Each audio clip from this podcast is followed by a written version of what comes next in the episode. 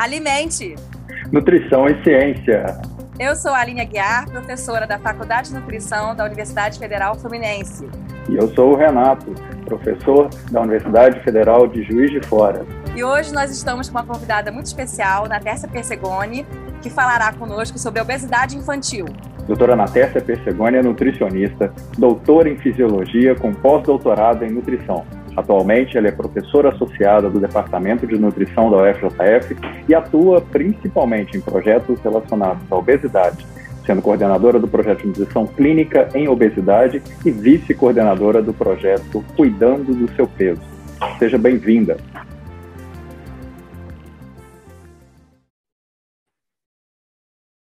Bem-vinda, Natércia! Que bom que você está aqui com a gente hoje para conversar sobre obesidade infantil. Você é uma pessoa que é uma especialista na área, dá palestras sobre o tema, é engajada, trabalha com tratamento em pessoas com obesidade. E a gente está muito feliz de te receber aqui no Alimente. Olá, Aline. Olá, olá, Renato. Obrigada primeiro pelo convite. Estou muito honrada e feliz de poder colaborar e participar desse podcast que já é sucesso. Pois é, Anatécia, é um prazer te receber. Né? E eu vou começar né, o nosso podcast de hoje te fazendo uma pergunta. Anatécia, eu queria saber quais são os fatores que levam uma criança a ganhar peso ao ponto de ser diagnosticada com obesidade? Então, Renato, excelente pergunta. É, inclusive, a gente está vivendo um momento que a gente discute muito sobre isso.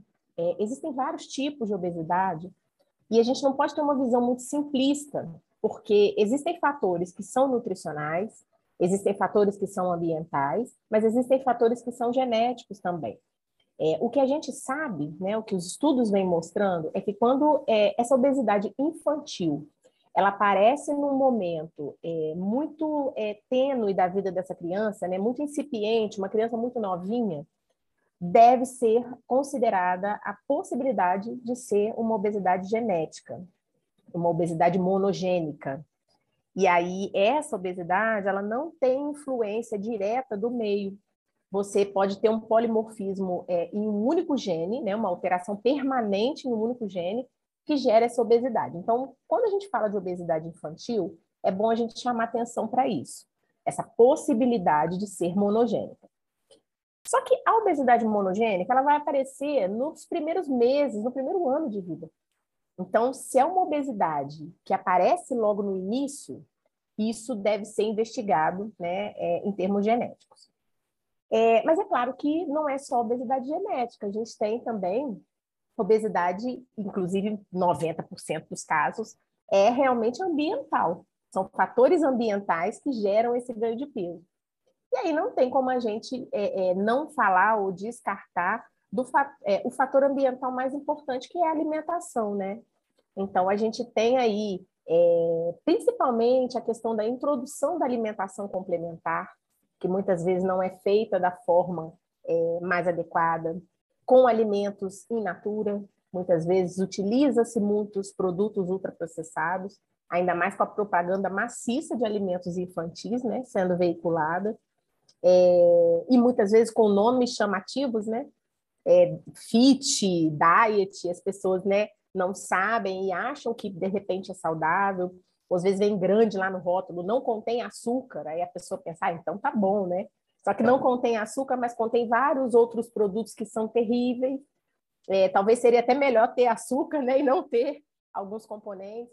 Então, se Verdade. você me pergunta o, o que que é, causa obesidade infantil, de uma forma resumida, eu te diria genética, e aí a genética que eu hum. falo não é a epigenética, é a genética que a criança nasce com uma síndrome específica, né?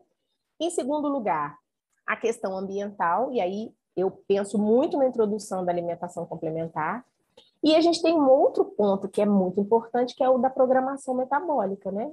Que são os fatores que essa criança está submetida, principalmente os alimentos, os nutrientes, os compostos bioativos que ela está submetida desde o período gestacional até os dois anos de idade, que é o período que a gente chama de mil dias.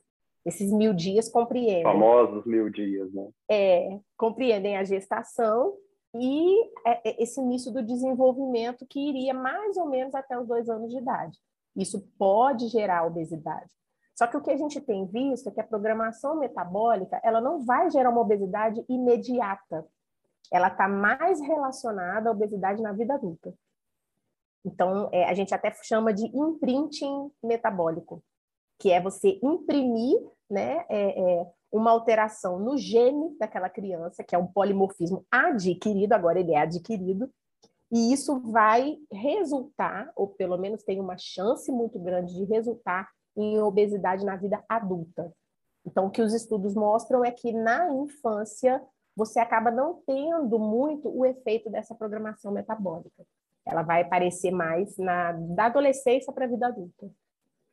E aí, aproveitando, na Tércia, já que você usou o termo programação metabólica, é, fala para a gente, assim, de forma até para as pessoas que, né, que ouvem, né, não só nutricionistas, mas também leigos, né, querem saber um pouquinho mais sobre obesidade infantil, o que, que é isso? O que, que acontece? É a mãe que não se alimenta adequadamente durante a gestação, isso faz uma alteração genética, né, promove? O que, que acontece? Para você resumir para a gente o que é a programação metabólica. Então, programação metabólica, o conceito de programação ou imprinting metabólico é qualquer fator que é capaz de alterar é, o código genético dessa criança, ou melhor, né, causar um SNP, que é um, um, um, é um polimorfismo de base única, né, causar uma alteração genética. E aí você tem vários fatores. É, os primeiros, para vocês terem uma ideia, que foram estudados, foi assim, a criança que era submetida à nicotina, por exemplo. Muito estudo no início, quando se começou a estudar, é, existe um grupo chamado DORAD, né, que é, na verdade, um, um estudo das origens desenvolvimentistas das doenças. Quando se começou a estudar o DORAD, né, essas origens desenvolvimentistas, começou -se a estudar a nicotina. Então, crianças que, quando na barriga da mãe, quando ainda era um embrião, eram submetidos à nicotina, aquela nicotina era capaz de fazer uma programação metabólica. Além disso, é, desnutrição, tanto a desnutrição intraútero, então uma mãe, uma gestante que não se alimenta adequadamente, que não tem acesso a todos os nutrientes, né? Como também uma desnutrição é, após o nascimento, nesses primeiros anos de vida. Isso também é um fator que gera programação metabólica, assim como a supernutrição. Então, o oposto também é verdadeiro. A desnutrição gera e a supernutrição gera.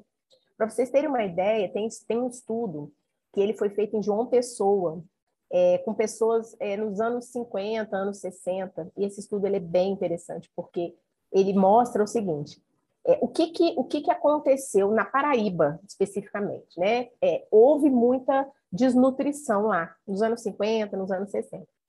E aí, essas pessoas que nasciam ela, naquela época, elas é, engordavam muito, então você pega uma população nascida nessa época, nos 60, né, 60 e poucos, que são pessoas que têm um excesso de peso, são pessoas que não atingiram uma estatura que poderiam ter atingido e que tiveram um desenvolvimento do perímetro cefálico, porque o perímetro cefálico ele continua crescendo.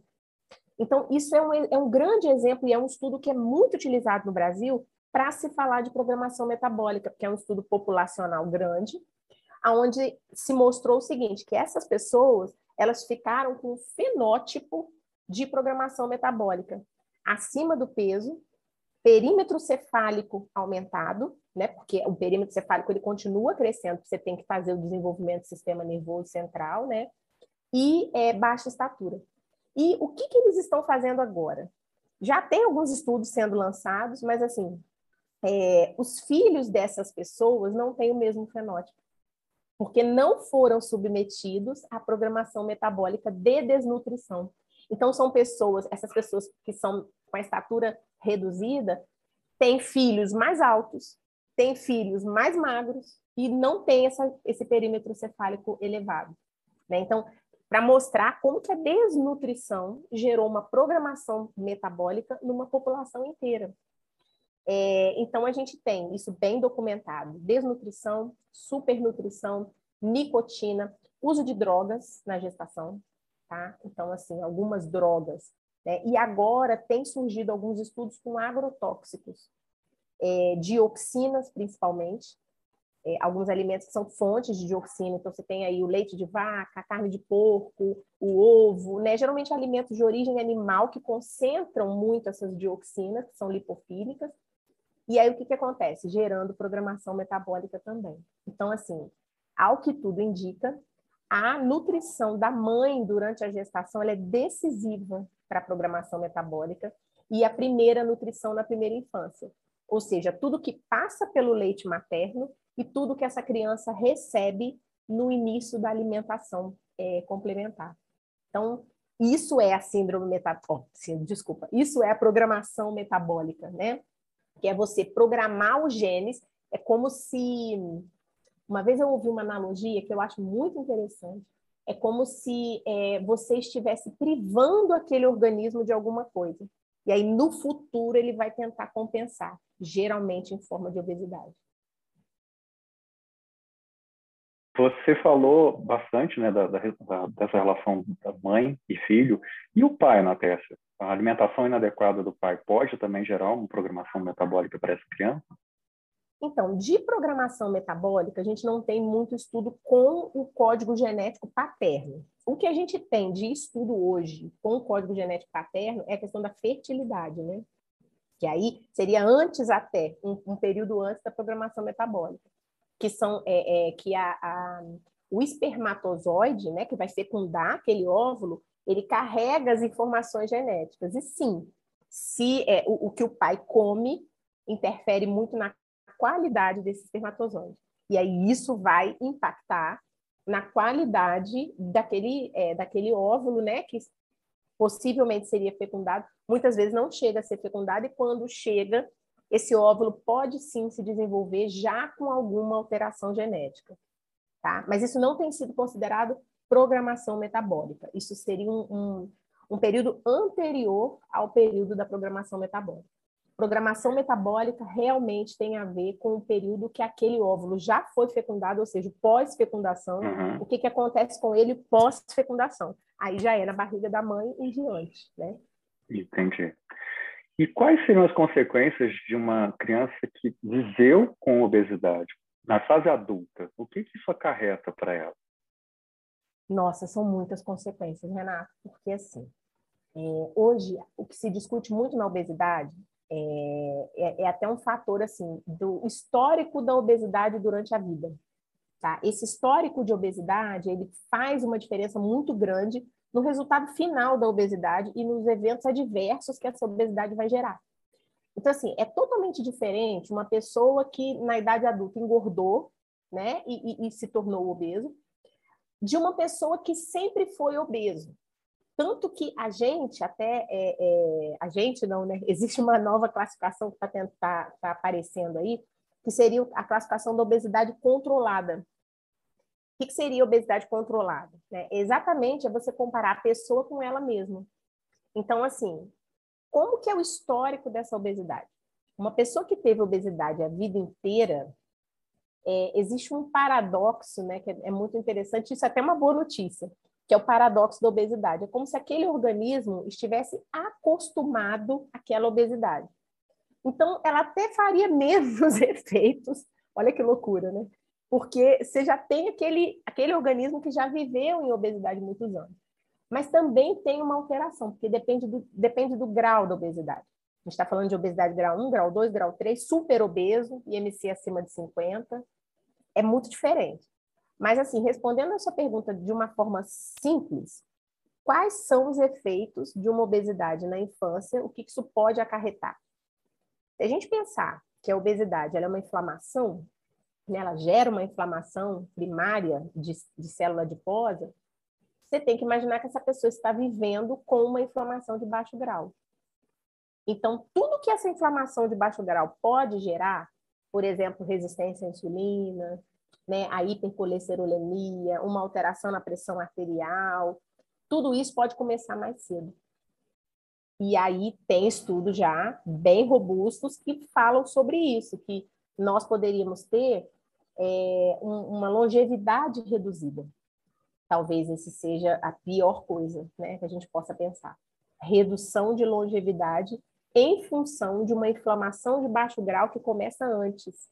E claro, que já está muito bem descrito também, é que se você começa a obesidade na infância, é, a chance de você se tornar ou de você manter essa obesidade na vida adulta é maior, né? É 50% maior. Muito bom, né, Tércia? É para a gente, a gente repensar né, nossos hábitos, é. né? E familiares também. E sobre a merenda escolar? Né? Qual a sua opinião, opinião sobre os pontos positivos, negativos em relação à obesidade? Pensando aí nas orientações, né, nas cantinas, disponibilidade de merenda nas escolas públicas e privadas. Como é que é a sua avaliação? Então, Aline, não, teria, não, não deveria ter. É, é, é, é simples, né? Deveria ser simples merenda escolar. Se a gente pensar o que é saudável para uma criança comer, vamos colocar aí num lanche, seja no lanche da manhã, né, para as crianças que estudam no, no período é, é, de, da manhã, e, e, ou então um lanche da tarde. A criança deveria receber o quê? Fruta, né, um, um, alimento com fibra, um pão integral, um bolo com aveia, um cookie de aveia, né, ou alguma coisa com fibra, é, comida de verdade. Infelizmente, o que a gente vê nem sempre é isso. É, eu nunca atuei diretamente com merenda escolar, mas eu trabalhei uma, uma época da minha vida numa universidade, onde eu trabalhava com a parte de nutrição, e aí uma das minhas atribuições era avaliar a merenda que era servida, servida na cantina. Tudo bem que era uma escola particular, mas aí tinha um problema também, porque o que, que acontece? Vendia toda sorte de guloseimas, né? E aí, o que, que eles faziam? Ficava todas as guloseimas, é, não sei se vocês já viram aqueles balcões, que aí é de vidro e fica tudo embaixo, assim, né? Bala, chiclete. Bem na é, altura chocolate. da criança ali, né? Ela... Exatamente. E uma medida simples que a gente tomou na época, até conversando com o dono da cantina, e a gente chegou no consenso, que ele iria é, é, fechar aquela parte, não ia ser mais de vidro impressionante. Os alunos da nutrição na época fizeram uma, uma avaliação impressionante como caiu o consumo de guloseima. Porque só a criança não vê, ela não pede. As crianças tinham conta lá na cantina, a mãe pagava no final do mês. E a criança chegava, ah, me dá, me dá. Tinha criança que não sabia falar, mas ela apontava porque ela queria um chocolate, ela queria bala. Né? Nada contra, eu acho que isso tem que fazer parte da vida da criança, mas não pode ser todo dia na de escolar, porque aí vira um hábito realmente que não é saudável, né? É, e nas escolas públicas, o problema ainda é um pouco maior, porque o que, que acontece? A criança ela não tem escolha, ela vai consumir aquilo que está sendo oferecido para ela. O que, que deveria ser oferecido? Comida, que, que inclusive é mais barato, se você for parar para pensar, né? Geralmente você tem as cantineiras que vai fazer uma comida. Geralmente serve-se é, é, comida de sal mesmo. Ok, seria muito melhor do que ficar dando é, produto ultraprocessado, que a gente tem visto hoje. E aí, geralmente, esses produtos ultraprocessados são sempre assim, biscoito, biscoito recheado, né, a bebida a bebida à base de, de, de achocolatado com muito açúcar e muito conservante. Ou Muitas vezes o próprio refrescos, né? É, de, de corante, de pozinho, corante e açúcar é. puro. É. Né? Então, assim, esse que eu vejo que é um grande problema, mas, sinceramente, deveria ser simples. Não é complicado você oferecer uma alimentação saudável para a criança. Ela, inclusive, pode ser mais simples e mais barata. Né? Não precisa ser nada caro e nada complicado. Mas tem que ser comida e não um produto ultraprocessado, que infelizmente é o que a gente tem visto, né? E, e, e aí eu queria até fazer um adendo que eu falei aqui, mas acho que a gente tem que falar para quem está ouvindo a gente, né? A questão da propaganda de alimentos infantis. É, e eu falo para vocês, eu sou mãe, a Aline também é mãe, né? A gente vê assim, como que a criança ela é influenciada. Quando tem um personagem no biscoito, no iogurte, às vezes até no refrigerante, a criança fala, nossa, é do Homem-Aranha, ah, é do Super-Homem. É o personagem que a criança gosta, ela vai querer comer. Essas, essas redes né, de, de fast foods que oferece brinquedo, ah, se comeu o sanduíche com a batata frita, com o refrigerante, ganha o brinquedo. Muitas vezes eu vejo que meu filho ele quer o brinquedo, ele não quer aquela comida. Mas ele diz que quer comer aquilo. Eu quero brinquedo. Né? Então, assim, isso, isso, isso, O adulto também. Mais... O adulto também, Renato. O adulto também quer o brinquedo. Não, isso precisa de políticas públicas, gente, que coíbam um pouco essas propagandas. Porque a criança é um ser muito influenciável É, e, infelizmente, a indústria usa isso a favor dela, né? Então, eu acho é. que esse é o grande problema. E às vezes eles pensam assim que isso é o normal, né? Então você vai às vezes fazer um lanche em outro lugar, até comer um, tomar um suco, uma coisa mais saudável. Ah, cadê o brinquedo? Não. É. Aí você tem que. O brinquedo tá na loja de brinquedos. Tá na, tá na, é. lo, na lógica que a criança aquilo ali acaba sendo normal para ela, ter é. alguma coisa associada de, de bônus. Precisa uhum. separar esses conceitos, né? Comida é comida, brinquedo é brinquedo, são coisas que não deveriam vir juntas, né? Sim.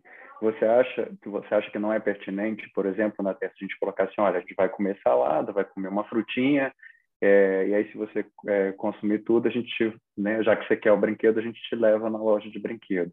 Ou você acha que essa associação também não é boa? Ih, Renato, não me comprometa. Eu não sou pedagoga. eu não tenho estudo nessa área. Mas é boa. tá, você Mas eu vou dar um mãe. justa. Isso, como mãe eu vou te dar o palpite de não, que até, né, a gente tem que respeitar, porque tem pessoas que estudam sim, isso, toda sim. essa pedagogia associada, né? Quem sou eu para dar esse palpite? Mas assim, eu não vejo problema, eu acho que o que não é legal é, é, é e aí eu estou te falando como mãe, é você uhum. condicionar a, toda vez que a criança vai comer saudável, ela ganha um prêmio. Ela não tem que ganhar uhum. um prêmio porque ela come saudável. O Sim. comer saudável faz parte da vida dela. Ela tem que uhum. comer saudável porque ela vai ficar forte, porque ela vai ficar saudável, né? Porque não vai poder correr e ter vitalidade, ser uma criança feliz, e não porque ela quer ganhar um presente. Então, assim, uhum. de vez em quando, você fala, ah, vamos lá, vou te dar um brinquedo, eu não vejo problema. Mas, mais uma vez, eu acho que esse reforço positivo não é bom ser muito associado à alimentação o tempo todo. Entendi. Você falou no começo sobre a questão da relação, né, da programação metabólica, da, da, né, da toda a questão genética que envolve tudo isso e da importância da desnutrição na, nas consequências do metabolismo da obesidade. Eu vou fazer um contraponto para a gente tentar é, aprender um pouco mais sobre isso e, e né, aproveitar a sua presença aqui. A gente vive num país que a imagem corporal é muito, muito importante. Né? O brasileiro tem uma, uma relação muito forte com o corpo, com a aparência, com a estética. E aí você colocou a importância né, dessa desnutrição, podendo ser um gatilho para a obesidade lá na frente. Em contrapartida, essa pressão que você, que às vezes a gente coloca nas crianças, né, de, de que você tem que, né, tem que ser bonito, tem que ser magro, tem que ser isso, tem que ser aquilo, isso pode também ser um, um um fator de desencadeamento da obesidade no futuro, por uma relação emocional dessa pessoa? Com certeza, Renato. Eu já atendi, inclusive, pacientes assim, né? Que é, muitas vezes a gente atende crianças também no projeto, né? E, e, assim, não foi uma, nem duas, nem três, foram várias vezes que vem a criança com a mãe, geralmente é com a mãe. E essa pressão, essa menina come demais, já tá gordinha, eu já tive mães que falaram para mim: eu não sei o que, que acontece, eu não sei onde eu errei, essa menina é gorda. E assim, enche a boca para falar. E aí eu acho isso para criança terrível. Porque você imagina uma criança que está formando os seus conceitos, que nem sabe direito o que, que é bonito, o que, que é feio, ser influenciada por esse tipo de fala, muitas vezes da mãe. Né? E às vezes a mãe tem a preocupação, e essa preocupação não vem nem dela, vem de todo esse massacre que a mulher sofre mesmo na sociedade. Eu estou falando mulher porque eu vejo muito mais isso em mulher do que em homem, né? A gente vive numa sociedade que o homem tem que ser forte e a mulher tem que ter aspecto de frágil. Né? Então, por isso essa coisa da magreza, porque ela vem com essa fragilidade, né? E o homem tem que ser Verdade. Fortão, né? O homem é cobrado muito, né? Tem que ser grande, Sim. tem que ser forte. E a mulher é magrinha, esquálida, sem força, né? Tudo bem que agora tá, isso está mudando um pouco com as mulheres mais musculosas, né? O padrão de beleza está mudando, mas também está mudando por um resquício da sociedade. Isso é assunto para um outro podcast, né? Assim, as mulheres hoje querem medir força e querem dizer que também são fortes, e aí vem toda essa coisa da mulher musculosa, é, né? O espírito de época que a gente está vivendo. Mas respondendo a sua pergunta, sim, a gente tem que tomar muito cuidado é, com a forma como a gente aborda o comer com a criança, porque ele não pode ser excessivo, mas a cobrança também não pode ser excessiva. Então, assim, eu vejo muitas mães, muitas mães, que é, ah, meu filho não come doce porque doce faz mal, não toma refrigerante. A criança vai em festinha de aniversário, por exemplo, já vi criança debaixo da mesa se escondendo para comer. Então, isso também, você já está criando uma, na criança um comportamento compulsivo, né? Não entendo de transtorno, a Aline vai saber falar melhor do que eu sobre isso, mas você já está criando um comportamento disfuncional que, sem dúvida, pode gerar obesidade na vida adulta, porque a pessoa perde o controle do que ela come. Então, eu é. acho que existe uma linha muito tênue entre ser saudável, mas não ter ortorexia. Né? Isso é bem complicado, Sim. bem difícil. Se acontece em reality show, imagina com uma criança, né? Sim.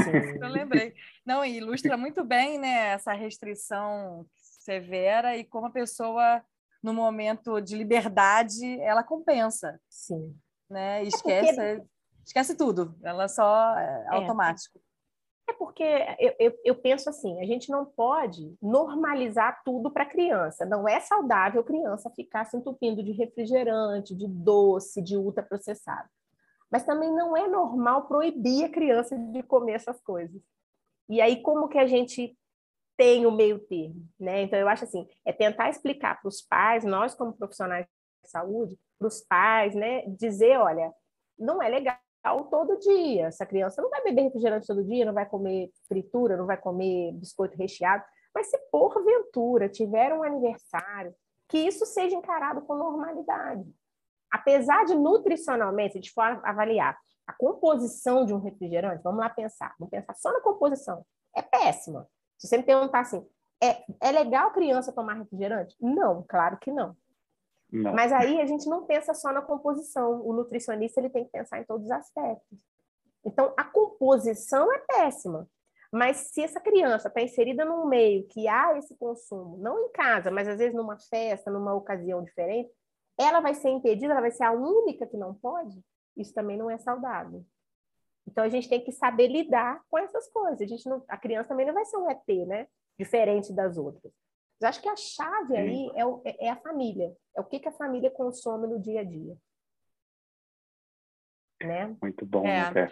E, e, e, a família é referência mesmo, né? A gente, o nosso comportamento reflete muito no que nossos filhos aprendem. Então, a pergunta agora é de um milhão, hein, Natércia, para a gente finalizar a sua participação, que está sendo maravilhosa. Quais as suas principais recomendações para diminuir o peso de uma criança? Né? Seria possível reverter uma criança que já está com obesidade, ela reverter essa obesidade com a mudança de alguns parâmetros, algumas orientações que a gente possa fazer? É possível reverter tudo, Aline. Inclusive a programação metabólica. Hoje tem estudos falando sobre reprogramação metabólica. Então, se eu pego uma criança que eu identifico que ela sofreu programação metabólica, eu consigo, ao longo da infância, reprogramar para que ela não tenha obesidade na vida adulta. Então, assim, se você consegue fazer uma reprogramação, você consegue fazer tudo. Se eu pego uma criança que está obesa, que já tem obesidade, né? É, eu tenho dois casos aí.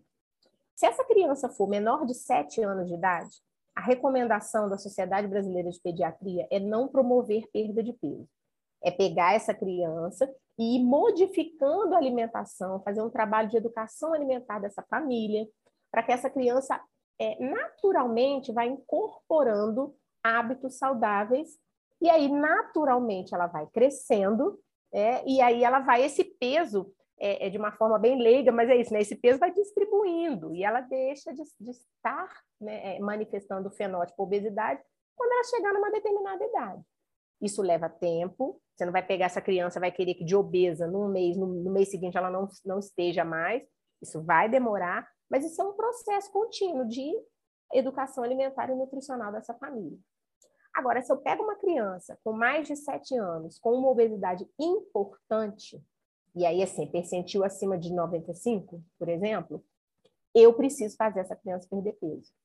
E aí, essa perda de peso também tem que ser muito bem pensada, para não gerar transtorno, para não atrapalhar o crescimento dessa criança, e aí a gente até pode calcular uma prescrição dietética pensando-se na perda de peso, mas de forma lenta e também da mesma forma, com uma educação alimentar e nutricional voltada para a família, hábitos saudáveis, e é muito mais importante o que você acrescenta na prescrição nutricional do que o que você retira. Então, é muito importante quem está ouvindo a gente ouvir isso. Muitas vezes, quando a gente pensa assim, tem que emagrecer, isso serve para criança ou para adulto, as pessoas pensam só em restringir.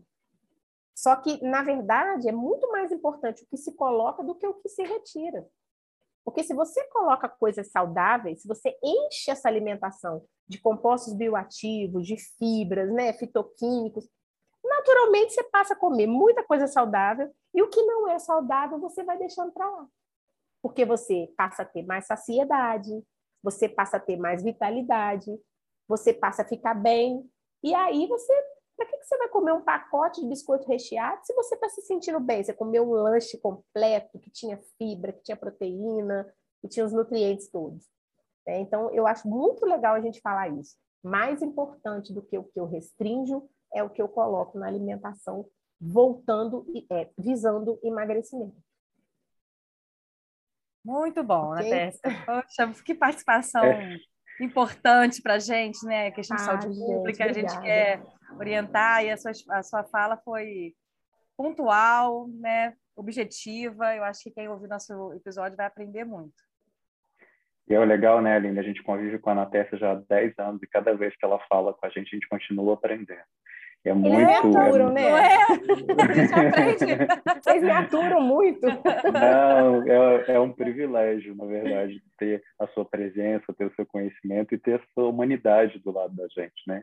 Eu, que bom, é, obrigada, o, nosso, amigo. o nosso trio é um trio interessante, a gente é completamente Bacana. diferente um do outro, mas a gente se completa. É bem, é bem engraçado isso, né? Que bom, né? Porque toda queria... unanimidade é burra, né? Então acho que é, é diferente. E a gente partilha, né? A gente está sempre compartilhando as coisas, os conhecimentos, os trabalhos. É sempre muito bom, assim, muito enriquecedor participar desses é, trabalhos é, em conjunto.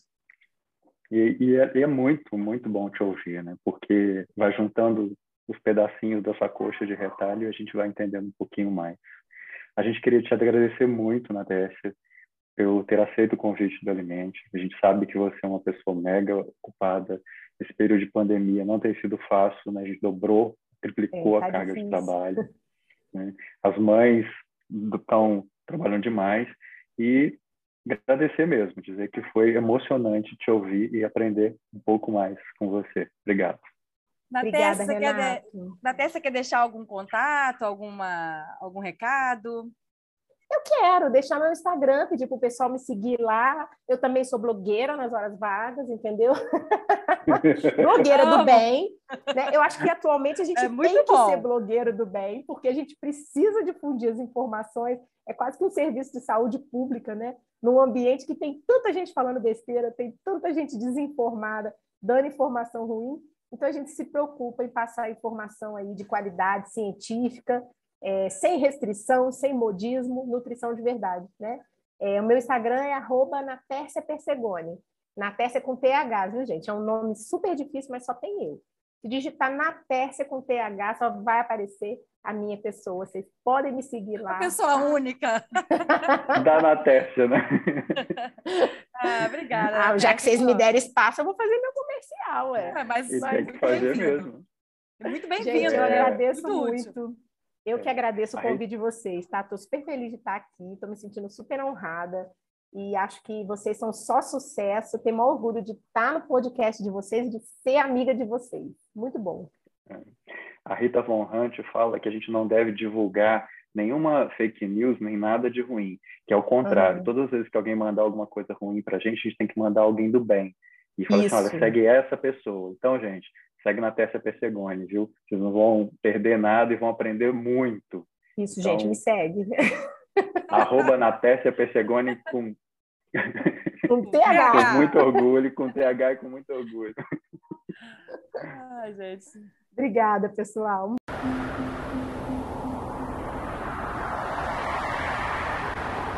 E esse foi o episódio dessa semana.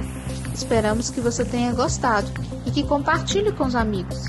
Não deixe também de seguir o nosso conteúdo pelo Instagram. Por lá, nós somos alimente.nutrical e ciência. Não perca também o próximo episódio da semana que vem, que vai ser sobre ambiente obesogênico, ensinando um pouco mais sobre obesidade infantil e na vida adulta. Fiquem bem e até o próximo episódio.